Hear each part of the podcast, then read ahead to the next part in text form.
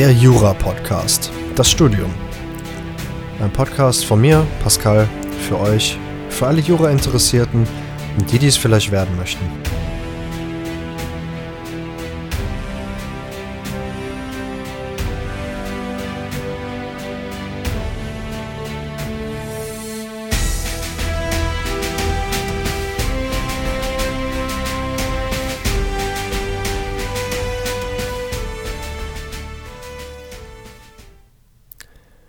Und somit heißt es nun heute wieder der Jura-Podcast, das Studium, mittlerweile in Folge 7.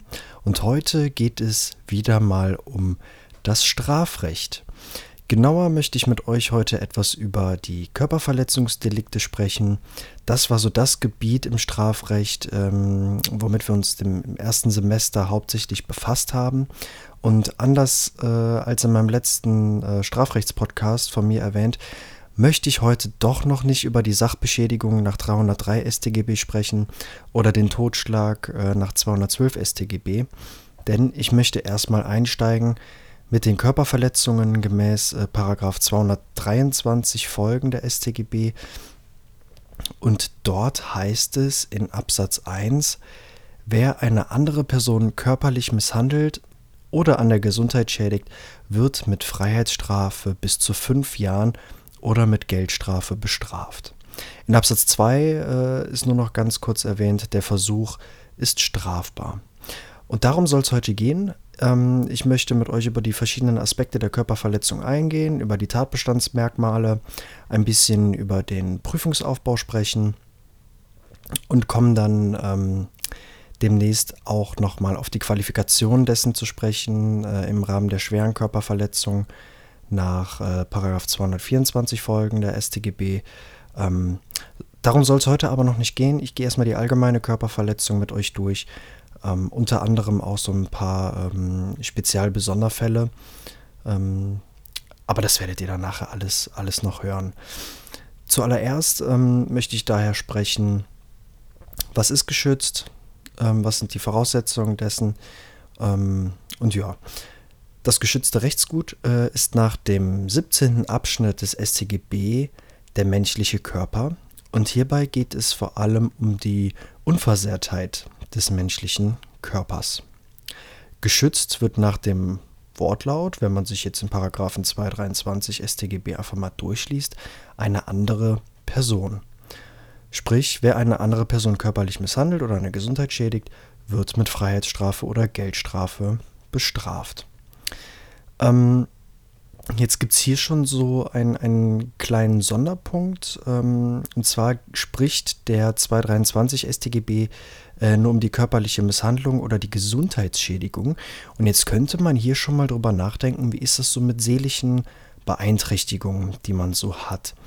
Ähm, weil grundsätzlich sind diese nicht innerhalb des Rechtsguts menschlicher Körper erfasst.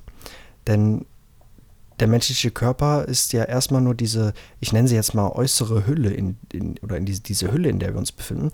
Und das Innere wird erstmal ja nach dem Wortlaut nicht, ähm, nicht mit, mit aufgenommen. Deswegen ist es auch so eine Sache, die, die erstmal auch nicht zur Körperverletzung zählt.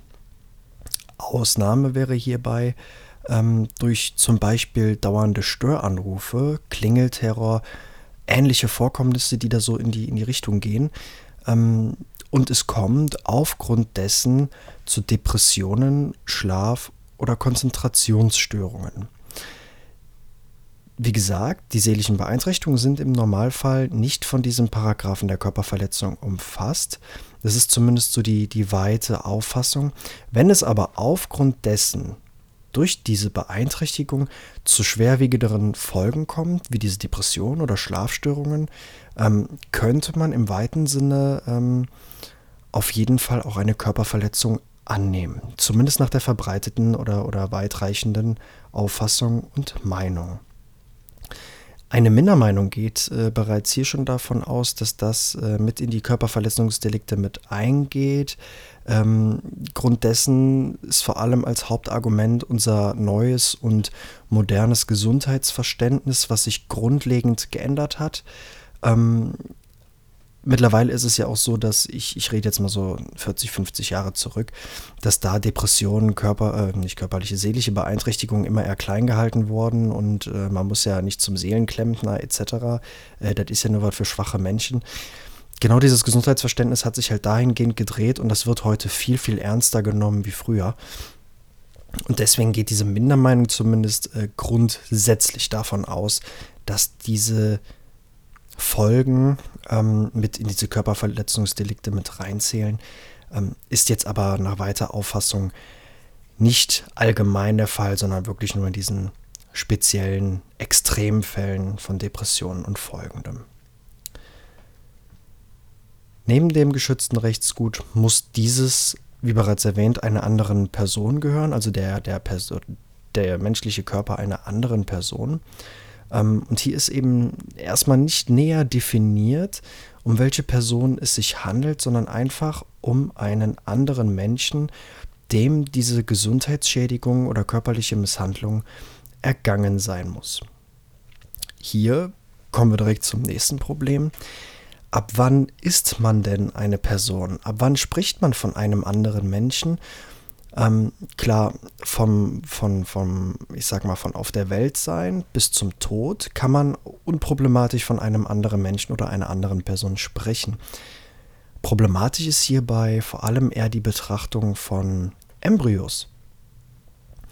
So könnte man der Meinung sein, dass das Kind bereits äh, geboren sein muss, äh, damit man eine Körperverletzung äh, an diesem Menschen ähm, vorliegen haben könnte.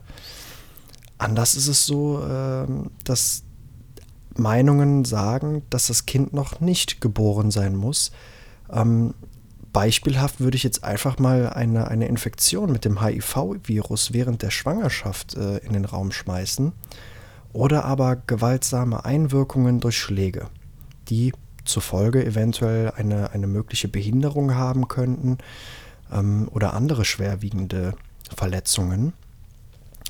Und nach herrschender Meinung ist es so, dass es, äh, wenn es sich um Embryos handelt, also noch nicht geborene Menschen, ähm, dass dann diese Körperverletzung vorsätzlich äh, passiert sein muss. Sprich, man wollte diesem Embryo gezielt schaden. Ich wollte, dass da eventuell, es, es gibt ja ganz, ganz kuriose Fälle, wo, wo der Mann nicht möchte, dass die Frau das Kind kriegt und versucht äh, mit Gewalt das Kind da irgendwie kaputt zu kriegen. Ähm, dass dann auf jeden Fall diese Tat, diese Körperverletzung vorsätzlich vor allem dadurch auch mit Wissen und vor allem Wollen der Körperverletzung geschehen sein muss.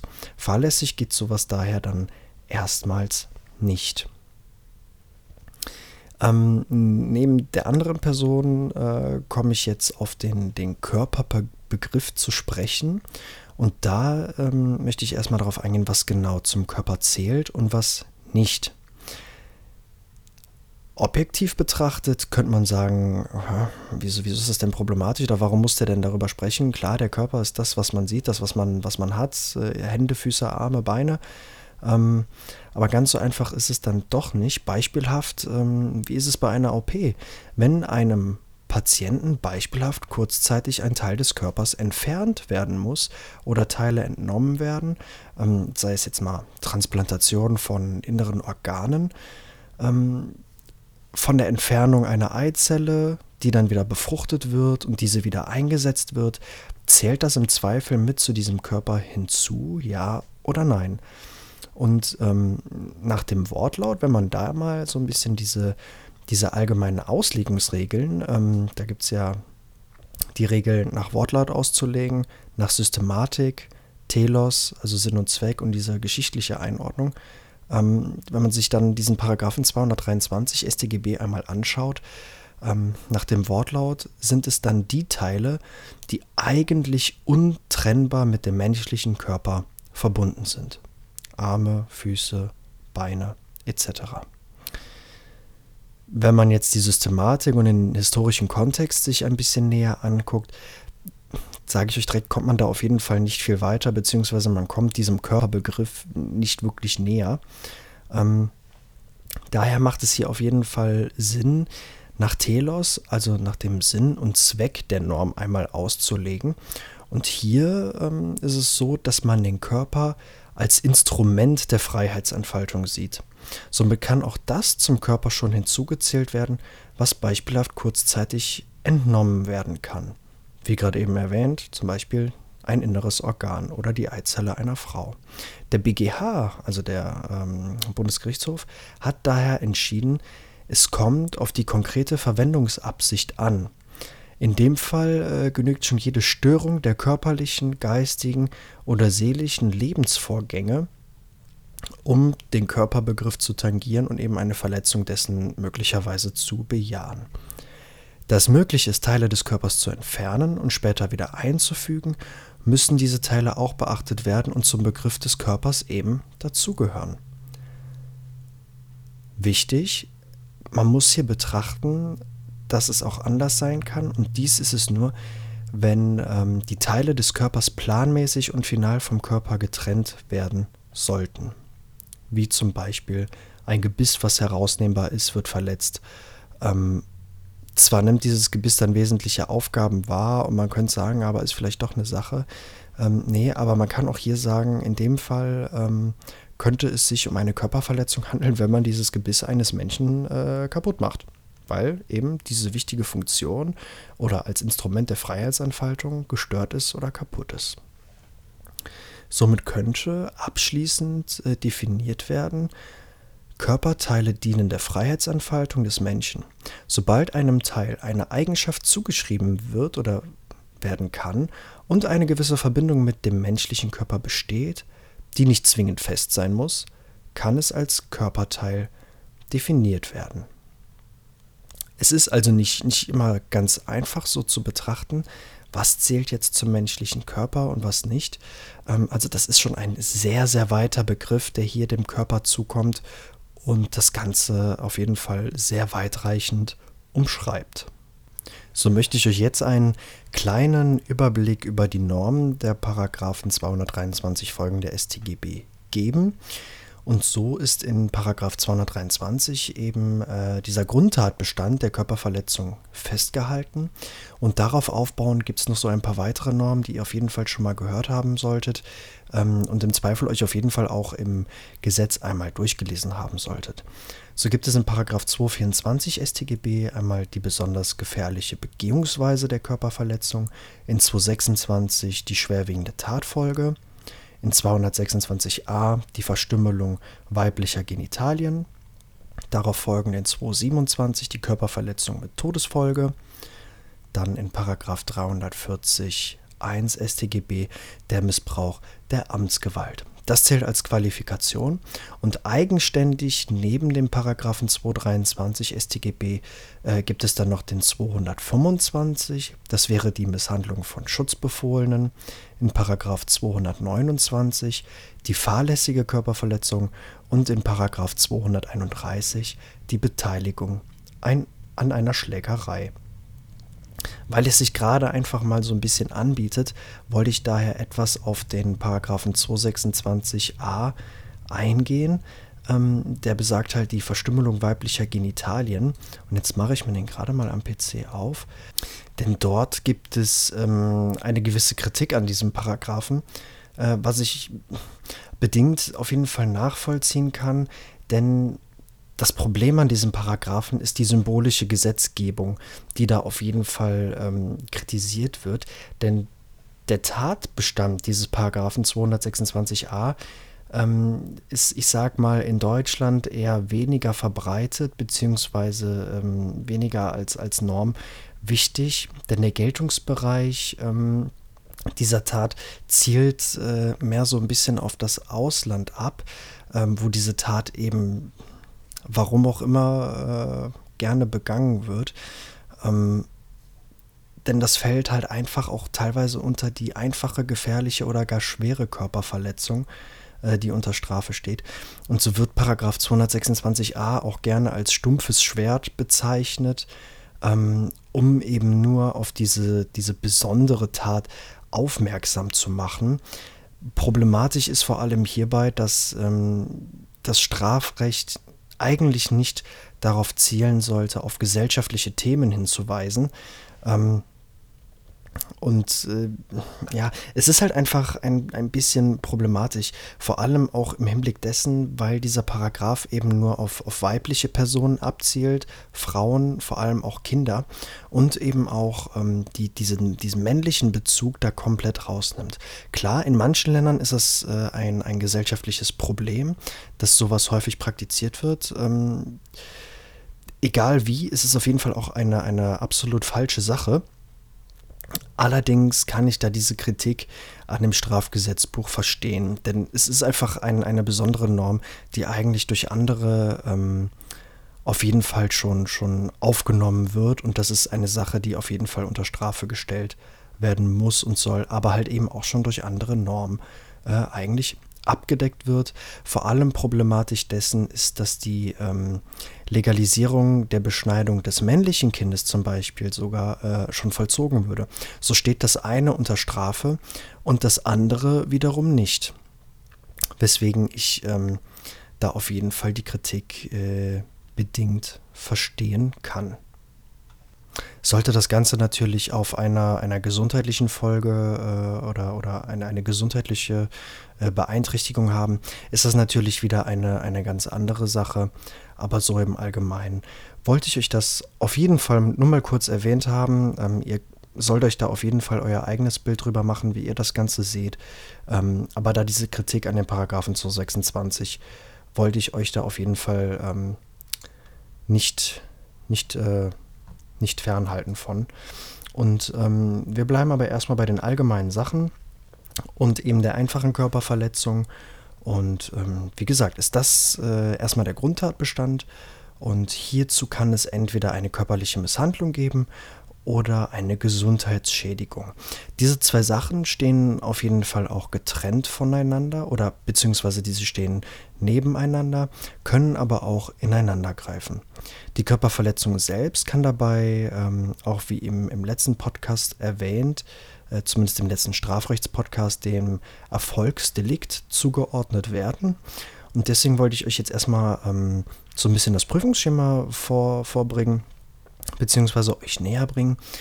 Ähm, und da könnte euer Obersatz zum Beispiel lauten, XY könnte sich einer Körperverletzung nach 223 StGB schuldig gemacht haben, indem er Punkt, Punkt, Punkt. Hier müsst ihr dann euren Sachverhalt natürlich reinbringen.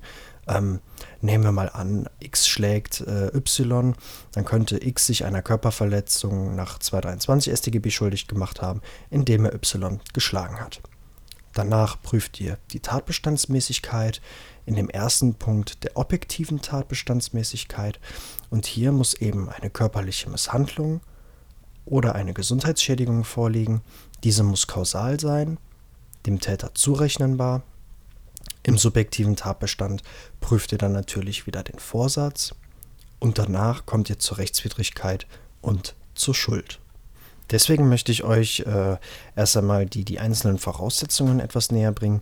Und so müsst ihr in dem objektiven Tatbestand auf jeden Fall eine körperliche Misshandlung prüfen.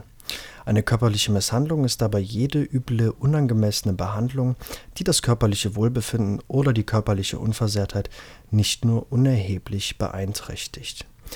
Die körperliche Unversehrtheit ist zumindest dann betroffen, wenn es zur Herabsetzung der körperlichen Funktionen kommt bzw. zur Verunstaltung. Ob Schmerzen hierbei entstehen, sei erstmal dahingestellt. Ähm, deswegen könnte auch hier zum Beispiel erstmal das, das Schneiden von Fingernägeln erfasst sein, die eben diese körperliche Unversehrtheit beeinträchtigen. Das körperliche Wohlbefinden ist dagegen betroffen, wenn es Schmerzen für das Opfer gibt.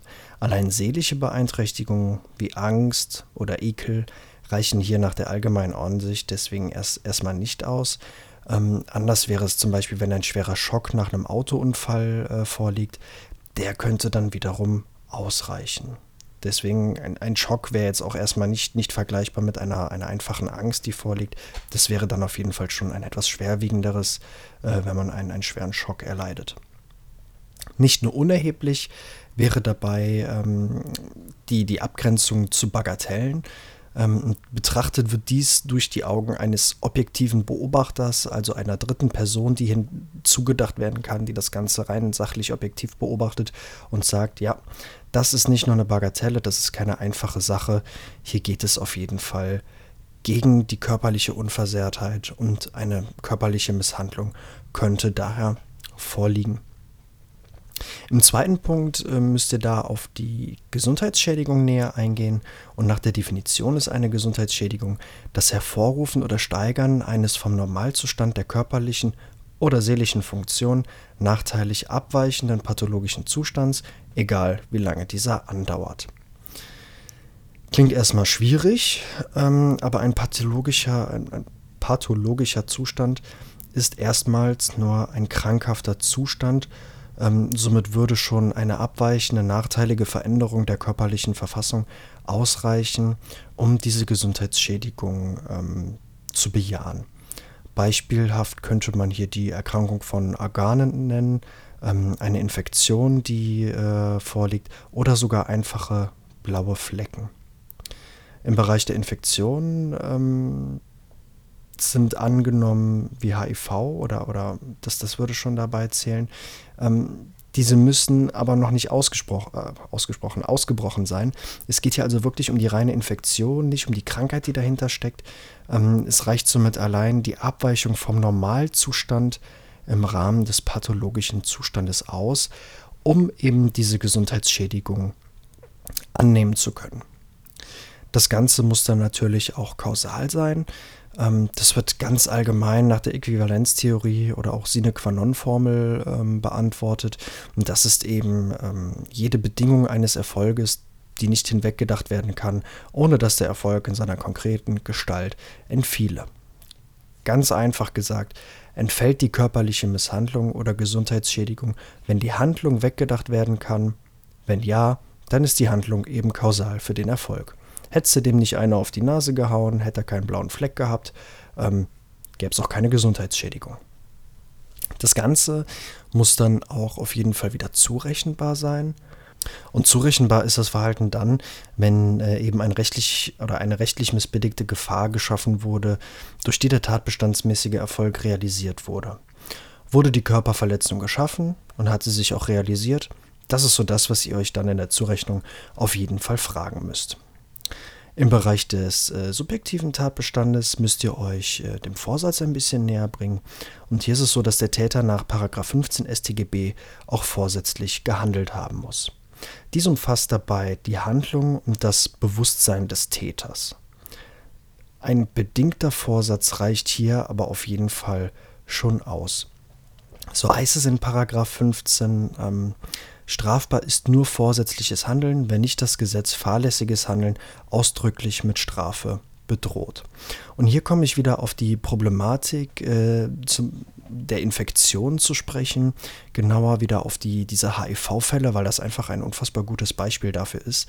Ähm, denn hier ist die Körperverletzung bereits dann anzunehmen, wenn der Täter die Möglichkeit bei einer Ansteckung beim Verkehr erkennt und auch billigend in Kauf nimmt. Nur so kann hier der Vorsatz auf jeden Fall bejaht werden. Das ist eine der, der verbreitetsten Ansichten, die es hier gibt. Und der BGH hat ähm, damals äh, festgehalten, für den Vorsatz würde allerdings schon ausreichen, dass der Täter die Umstände kennt, aus denen sich die Gefährlichkeit ergibt. Sprich, trotz einer niedrigen Ansteckungsgefahr im Zweifel trägt er, egal wann, immer das Risiko einer Infizierung seines Partners. Das heißt, es ist immer quasi anzunehmen, wenn ich diese Erkrankung habe und dann jemanden anstecke, dass ich dann auch vorsätzlich handle. Weil ich einfach der, der Information mächtig bin, das, das zu, zu realisieren und diese Möglichkeit der Ansteckung zu erkennen. Ähm, was jetzt hier auf jeden Fall noch wichtig zu nennen wäre im Bereich der Körperverletzung, ist, dass das ähm, Delikt selber nur nach äh, oder nur auf Antrag der Geschädigten verfolgt wird. Das ähm, geht gemäß 230 StGB so. Ähm, das heißt, es ist äh, ein Antragsdelikt. Das man auf jeden Fall zur Anzeige bringen muss. Also die Staatsanwalt, die geht jetzt nicht von sich aus dahin und sagt, okay, wir verfolgen das sofort, auch wenn der Geschädigte keinen Antrag auf Strafverfolgung gestellt hat. Ähm, Ausnahme wäre nur, wenn ein besonderes öffentliches Interesse an der Strafverfolgung besteht. Und das wäre beispielhaft der Fall, wenn der Täter ein Wiederholungstäter wäre äh, und schon öfter bestraft wurde. Somit kann man auf jeden Fall sagen, dass die Körperverletzung ein relatives Antragsdelikt ist. Ähm, die Verjährung der Körperverletzung beträgt hierbei gemäß 78 StGB fünf Jahre.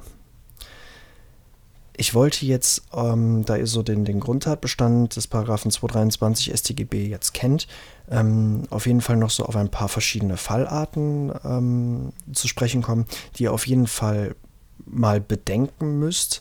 Ähm, so ist es halt nicht immer so, dass einer böswillig dem anderen an die Gurgel will und dem, dem was Böses will, äh, beziehungsweise bewusst äh, und vorsätzlich an seiner Gesundheit oder sein, an seinem Körper schädigen möchte. Ähm, denn es gibt auch so ein paar andere Fälle, wie zum Beispiel die Arztbehandlung und der Sport. Ähm, wie ist es, wenn ich zum Arzt gehe und der macht was? Äh, ist das eine Körperverletzung oder ich bin beim Sport? Ähm, so kann man hier auf jeden Fall sagen, meistens kommt es bei einer Behandlung, zumindest jetzt bei dem Arztfall, ähm, immer, immer zu einem Einwirkung äh, oder zu einer Einwirkung auf den menschlichen Körper. Sei es durch Spritzen, Operationen, egal was er euch macht, der schneidet euch ein Muttermal weg etc., so würde das auf jeden Fall objektiv erstmal schon mal zum, ähm, zur Körperverletzung zählen und auch subjektiv, denn er macht es ja mit Wissen und Wollen.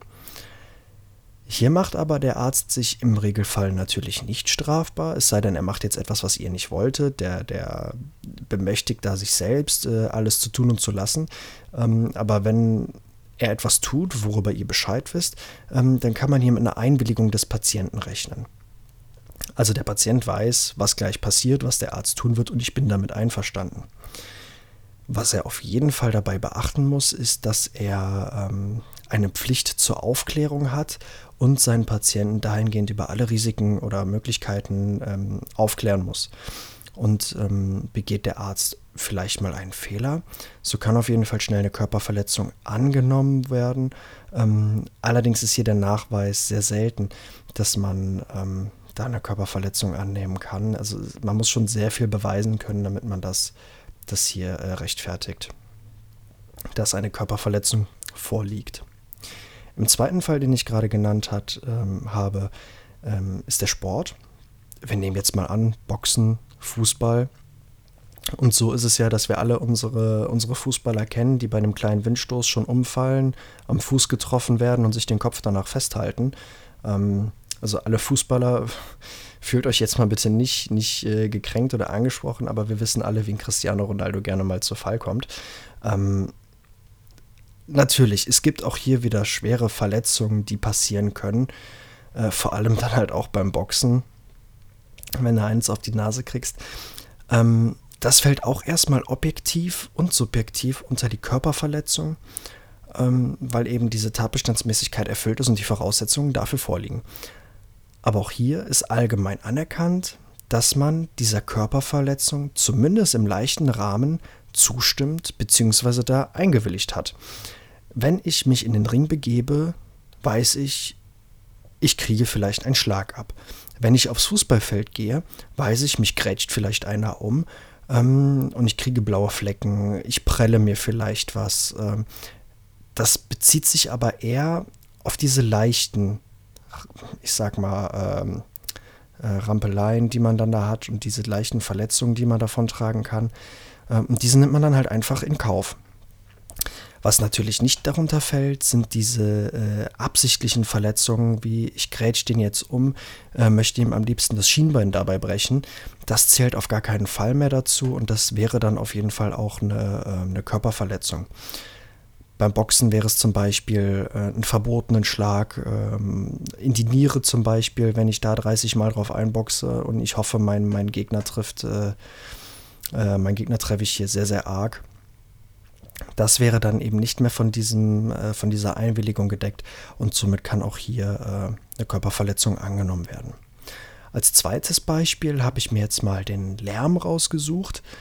Ähm, Beispiel, ihr seid äh, zu Hause und euer Nachbar feiert äh, heute Abend mal eine Party, weil er wie, wie jedes Jahr äh, einmal Geburtstag hat. Und wenn das jetzt so ein Einzelfall ist, kann man hier erstmal keine Körperverletzung annehmen. Ähm, Besteht diese Belästigung allerdings dauerhaft und ihr habt ein, äh, eine Partymeile bei euch in der Straße, euer Nachbar hat jeden Tag andere 30 Gäste zu Hause und feiert von morgens bis abends durch, könnte auf jeden Fall eine Gesundheitsschädigung angenommen werden. Der Lärm selbst reicht hierbei aber nicht aus, also nur weil es laut ist, ähm, kann man das noch nicht annehmen. Ich sag mal jetzt, wir haben zwar ab 22 Uhr, heißt es ja immer schön, äh, die Pflicht zur Ruheeinhaltung. Ähm, auch wenn dem mal nicht so ist, dann kann man anders dagegen vorgehen, aber deswegen ist es noch keine Körperverletzung. Ähm, es muss eben aus dieser Lärmbelästigung auf jeden Fall auch eine Gesundheitsschädigung einhergehen oder daraus resultieren und auf jeden Fall auch nachgewiesen werden. Ein drittes Beispiel, wo man auf jeden Fall mal drüber nachgedacht haben müsste, wäre ähm, eine Körperverletzung durch Kinder. Diese ist aber erst beachtlich, beachtlich, wenn diese auch strafmündig sind. Das ist äh, nach der deutschen Gesetzgebung und dem StGB erst nach äh, beziehungsweise ab 14 Jahren der Fall. Wenn man also jünger wie 14 ist, habt ihr Glück, ihr seid noch nicht strafmündig und das Ganze würde nicht verfolgt werden. Ähm, aber grundsätzlich ist eine Körperverletzung auch auf jeden Fall durch Kinder oder Jugendliche denkbar und ähm, würde dann auch unter diesen Normen ähm, subsumiert werden können. Die Rechtsfolge der Körperverletzung ist äh, die Freiheitsstrafe bis fünf Jahren oder Geldstrafe. Ähm, das ist immer in Abhängigkeit mit der Tatbegehung, der Schwere und der Intensität der Verletzung äh, zu beantworten. Das äh, obliegt aber dann halt eben dem jeweiligen Richter, wenn ich einen habe, der, ähm, der da sowas prüfen muss. Der muss halt eben diese drei ähm, Kriterien auf jeden Fall berücksichtigen und darauf eingehen. Was auch denkbar ist, neben der alleinigen Bestrafung des Täters, ist das Schmerzensgeld. Ähm, die Höhe der Entschädigung für das Opfer bemisst sich hierbei nach Einzelfallentscheidungen und geltenden Schmerzensgeldtabellen, so heißen die. Ähm, diese Tabellen richten sich dabei immer nach bestimmten Urteilen, die mal gesprochen worden sind, wo ein Gericht eine Höhe ähm, bzw. eine gewisse Höhe einer Schmerzensgeldzahlung einem Opfer ähm, zugesteht hat oder zugestanden hat und das dann eben bezahlt werden musste. Um mich jetzt einfach nur mal ein Beispiel noch äh, zum Abschluss zu nennen. Das ULG Naumburg, ich weiß jetzt leider nicht genau, wo das liegt, hat aber bereits ähm, 2013 entschieden, ist jetzt schon ein bisschen was her, ähm, dass es zum Beispiel für einen dauerhaften, mittelschweren, einseitigen Tinnitus, sprich, ihr habt, also ich gehe jetzt mal davon aus, dass ihr nicht wisst, was ein Tinnitus ist, äh, manche vielleicht schon, aber ein Tinnitus ist einfach ein teilweiser Hörverlust, ähm, der mit einem lauten Piepen einhergeht und äh, teilweise auch mit Schmerzen, Schmerzen verbunden ist. Das kann äh, von, von Ohrenschmerzen bis zu Kopfschmerzen gehen, etc. Ähm, dieser muss halt eben dauerhaft vorliegen und mindestens mittelschwer sein. Ähm, in dem Fall gab es halt 12.000 Euro für das Opfer, was ich auf jeden Fall schon, schon eine sehr hohe Summe finde. Ähm, klar, man darf jetzt nicht vergessen, ähm, wenn man Schmerzen hat und einen dauerhaften Tinnitus im Ohr, ist das nicht schön. Ähm, aber auf jeden Fall kann sowas dann auch eben in, in so einer Schmerzensgeldzahlung resultieren. Ähm, mit diesem letzten Punkt äh, bin ich eigentlich auch schon wieder am Ende angekommen. Ähm, das sollte auf jeden Fall zu Paragraph 223 StGB der einfachen Körperverletzung äh, oder der Körperverletzung an sich äh, ausgereicht haben. Und so habe ich euch heute etwas Allgemeines darüber erzählt, habe euch ähm, erzählt, was das geschützte Rechtsgut ist, dass es auf die andere Person ankommt. Ich habe euch den Körperbegriff näher gebracht, ähm, danach einen Überblick über die verschiedenen Normen, die es da gibt. Das Prüfungsschema bin ich mit euch durchgegangen, sprich ähm, die körperliche Misshandlung näher erläutert, die Gesundheitsschädigung, Kausalität, Zurechnung und Vorsatz. Ähm, ja, und euch danach noch so ein bisschen was erzählt über diese Beispielfälle, Arztbehandlung, Sport, Körperverletzung durch Lärm und auch Kinder. Und ich denke mal, damit sind wir heute auf jeden Fall wieder ein gutes Stück vorangekommen. Und ähm, ich hoffe, es hat euch gefallen. Ihr wisst jetzt ein bisschen mehr über die Körperverletzung. Seid euch ein bisschen mehr im Klaren, worum es hier geht, was geprüft werden muss. und seid dann auf jeden Fall äh, nochmal ein bisschen besser vorbereitet auf eine mögliche Klausur, die euch da mal bevorstehen könnte. Ähm, ich danke euch auf jeden Fall wieder mal herzlich fürs Zuhören. Wünsche euch, je nachdem, wann ihr diesen Podcast hört, einen guten Abend, eine gute Nacht oder einen guten Morgen. Das ist äh, ganz euch überlassen. Und ähm, ich hoffe, es hat euch gefallen und sage somit bis zum nächsten Mal. Tschüss.